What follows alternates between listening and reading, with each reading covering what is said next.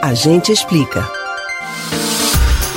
O medo de contrair o novo coronavírus está presente no nosso dia a dia.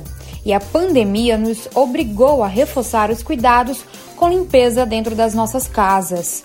Essas novas medidas devem durar inclusive depois que esse período acabar, como retirar os calçados ao chegar em casa para não levar a sujeira das ruas para o seu lar, higienizar as compras do supermercado e os cuidados com limpeza em geral.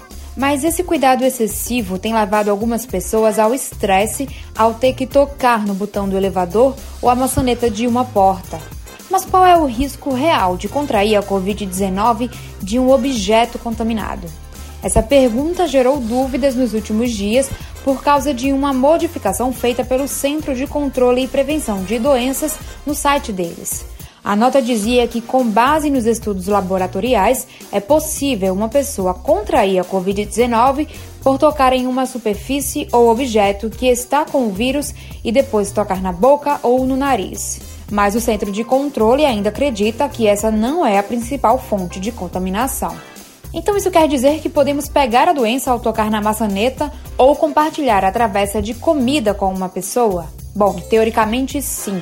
E é exatamente por conta desse perigo que você deve lavar as mãos com frequência e evitar tocar o rosto. Estudos sobre influenza, rinovírus e coronavírus mostram que as doenças respiratórias podem ser propagadas pelo contato com superfícies, especialmente em creches, escritórios e hospitais. Imunologistas da Universidade de Massachusetts, nos Estados Unidos, afirmam que essa não é a principal fonte de infecção no país, mas que é preciso ter cuidado e é má ideia tocar o próprio rosto. Alguns estudos foram realizados usando marcadores fluorescentes invisíveis, falsos micróbios que reluzem sob luz negra, para rastrear como os germes se propagam.